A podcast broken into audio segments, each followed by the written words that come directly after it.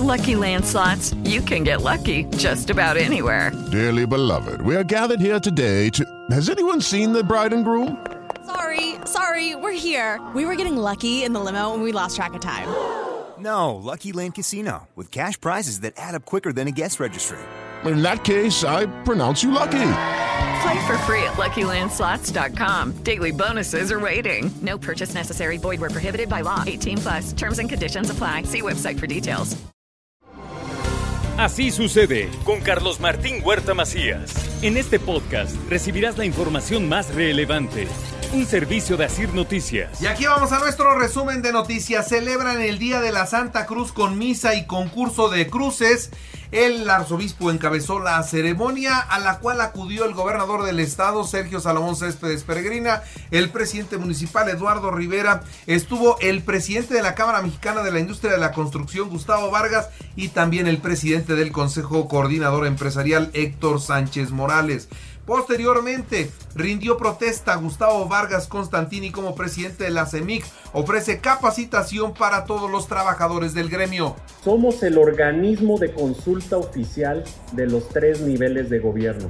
Y por ello hago aquí públicamente la intención de trabajar en conjunto con nuestras autoridades, sumarnos al crecimiento y al desarrollo de nuestro estado, nuestro municipio y nuestro país.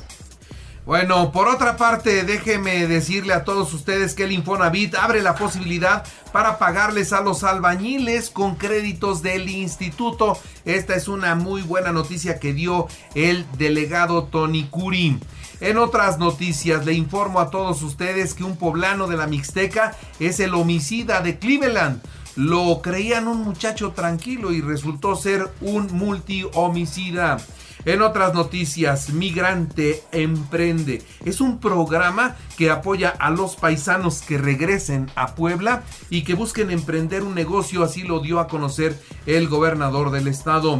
Publican la licitación para 52 nuevas cámaras de velocidad que instalarán en más vialidades de Puebla. Habrá más cinemómetros en Puebla. El ayuntamiento continúa con el programa de estímulos fiscales. El 31 de mayo es el último día para los descuentos en infracciones.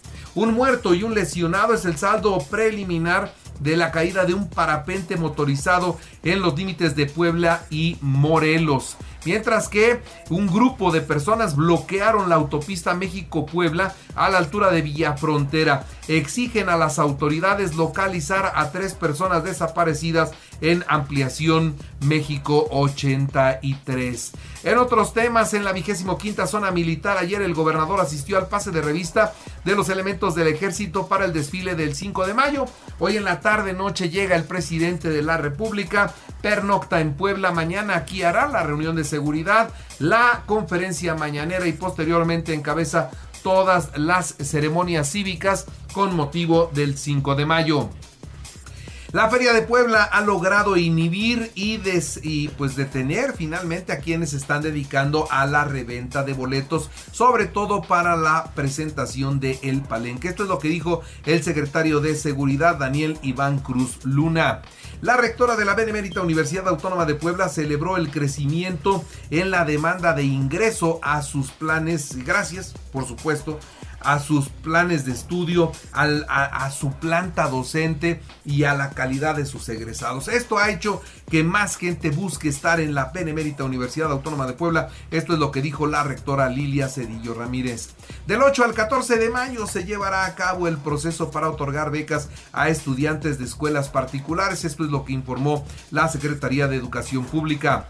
El gobernador del estado, Sergio Salomón Céspedes, hizo un llamado a la conciencia de todos para respetar a los ciclistas. La aplicación de la ley tiene que ser una constante, pero el llamado es a la conciencia. Tenemos que respetar al peatón, tenemos que respetar al ciclista. Las reglas y las leyes sin duda ahí están y tendremos que aplicarlas con mucha fuerza, pero ya es un tema de conciencia. Tenemos que respetar por todo, por encima de cualquier cosa. Entonces, haremos todo lo necesario. Si el Congreso decide endurecer las penas, nosotros las aceptaremos y las aplicaremos con mucho gusto. Sanciones estrictas para los agresores de ciclistas también pide el presidente municipal Eduardo Rivera. Es lamentable lo que sucedió, el hecho también que aconteció en ese sentido. Y por supuesto, esperemos y exigimos, hay que decirlo de manera muy puntual, que la autoridad ministerial y la autoridad de la aplicación de justicia sea estricto en la sanción de la persona que con su actitud imprudente cometió esta situación. Bueno, y ayer, por cierto, atropellaron a un ciclista, un adulto mayor, y también perdió la vida. Se fue llevado a un hospital donde lamentablemente no pudo salir adelante. Genoveva Huerta desfalcó al Partido Acción Nacional con 7.6 millones de pesos y hay documentos que lo sustentan. Esto es lo que dice Augusta Díaz de Rivera. Vamos a esperar. Nosotros aquí, ni, ni mucho menos su servidora, está para juzgar por encima de lo que nuestros estatutos o la ley diga. Por eso iniciamos procedimientos. No, no somos un dedo flamígero ni un órgano sancionador. Nosotros no somos esos. Proponen castigar con 10 años de cárcel y la inhabilitación por usurpación de funciones. Esto es lo que destaca en el Congreso Aurora Sierra. Sin perjuicio de las penas que correspondan por otros delitos que resulten. Además, aumentarán en una mitad las penas previstas en el presente artículo y suspensión del derecho de ejercer la actividad profesional por un lapso de 1 a 5 años en el supuesto de que el sujeto activo tenga licenciatura, ingeniería o cualquier otro grado académico reconocido en el rubro de la informática. Y bueno, por otra parte le actualizo los datos COVID. Hay 15 nuevos contagios, 11 hospitalizados, no hay graves y tampoco se reportan personas muertas.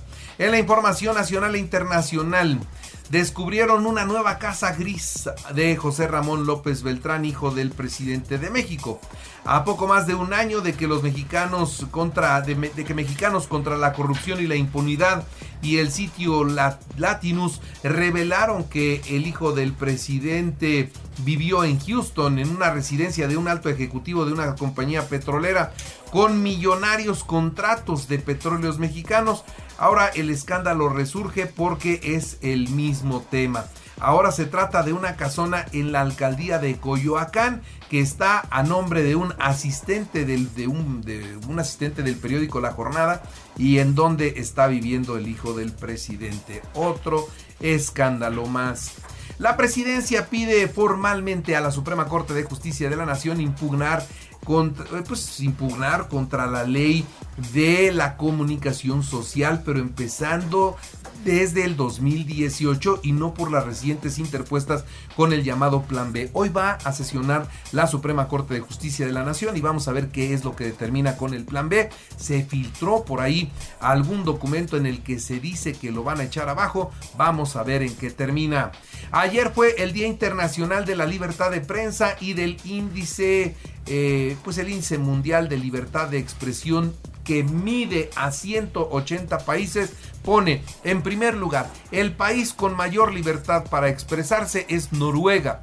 Fíjese que Dinamarca, que lo ponemos como ejemplo para el tema de la salud, está en tercero. O sea, es un país de primera por todos lados.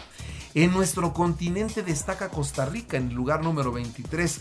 Y bueno, México, caray, México aparece en el lugar número 128. Sí, señoras y señores, así la libertad de expresión en nuestro país. Si México pasa una revisión técnica y la auditoría final para recuperar la categoría 1 de aviación, se elevará la oferta de vuelos a Estados Unidos y bajarán los precios de los boletos de avión. Esto es lo que considera Rogelio Jiménez Pons, subsecretario de Transporte del gobierno federal. Y se prevé que el 15 de mayo se tenga ya la auditoría final para recuperar este nivel. Ojalá que nos vaya bien. El secretario de Relaciones Exteriores, Marcelo Ebrard Casaubón, aseguró que los militantes de Morena desean que haya debate entre los presidenciables y una encuesta clara y transparente. Ante esto, la jefa de gobierno, Claudia Sheinbaum, dice hay que tener el corazón caliente pero la cabeza fría y esperar los tiempos y no ponerse nerviosos. La propuesta sobre la ley federal de ciberseguridad que está en discusión en el Poder Legislativo mexicano cuenta con elementos ambiguos los cuales podrían estar violando acuerdos internacionales como el TEMEC. Por cierto, la oposición anunció que serán impugnadas ante la Suprema Corte 12 de las 20 reformas aprobadas en el Senado el pasado viernes en el patio de la vieja casona de Chicotencat. Atención porque la Profeco va a retirar del mercado refrescos que incumplen con la norma. ¿Cuáles son los refrescos que se van? El cas de naranja, barrilitos, sangría señorial, el sidral haga, barrilitos, chaparritas y sangría señorial son los refrescos que saldrán del mercado. Y Arcadas es el nombre escogido para el sucesor de Proteo este cachorrito que llegó recientemente de Turquía y que lo van a entrenar para que sea binomio canino. En dos años consideran que esté haciendo un buen trabajo. Y ante el incremento en las tasas de interés en los Estados Unidos, el peso se cotizó ayer en 17.85 y podría seguir bajando hasta los 17.50. Ensayan eh, los hijos de los duques de Gales para la coronación. El príncipe Luis, Jorge y la princesa Carlota están ensayando para la coronación de su abuelo, el rey Carlos III. Esto será el próximo sábado allá en Inglaterra, en Londres concretamente. Se triplicaron en Estados Unidos las muertes por fentanilo. La tasa de mortalidad por sobredosis de fentanilo se triplicó en Estados Unidos de 2016 a 2021. En los deportes, León 3-1 a Tigres y va a la final de la Conca Champions. Atlético de Madrid 5-1 a Cádiz y llegó al segundo puesto de la Liga Española. Toros de Tijuana en el béisbol 5 a 4 a los Pericos de Puebla y ya aseguraron la serie. En el baloncesto, Boston 121 a 87 a Filadelfia para empatar la semifinal del Este a un juego por bando. La Dirección del Deporte y Cultura Física de la Benemérita Universidad Autónoma de Puebla realizará una clínica de baloncesto con jugadores mundialistas programada para el viernes 12 de mayo a las 10 de la mañana. Y presentaron el medio maratón del Día del Padre. Esto será el 18, el domingo 18 de junio con salida y meta en la unidad deportiva Quetzalcoatl. Esto es en San Andrés Cholula. Es ahí donde se va a llevar a cabo este evento. Y bueno, aprovecho para recordarle que así sucede está en iHeartRadio. Y ahora usted puede escuchar a toda hora y en cualquier dispositivo móvil o computadora nuestro podcast con el resumen de noticias, colaboraciones y entrevistas. Es muy fácil, entre a la aplicación de iHeartRadio, seleccione el apartado de podcast, elija noticias y ahí encontrará la portada de Así sucede. Así sucede con Carlos Martín Huerta Macías. La información más relevante ahora en podcast. Sigue disfrutando de iHeartRadio.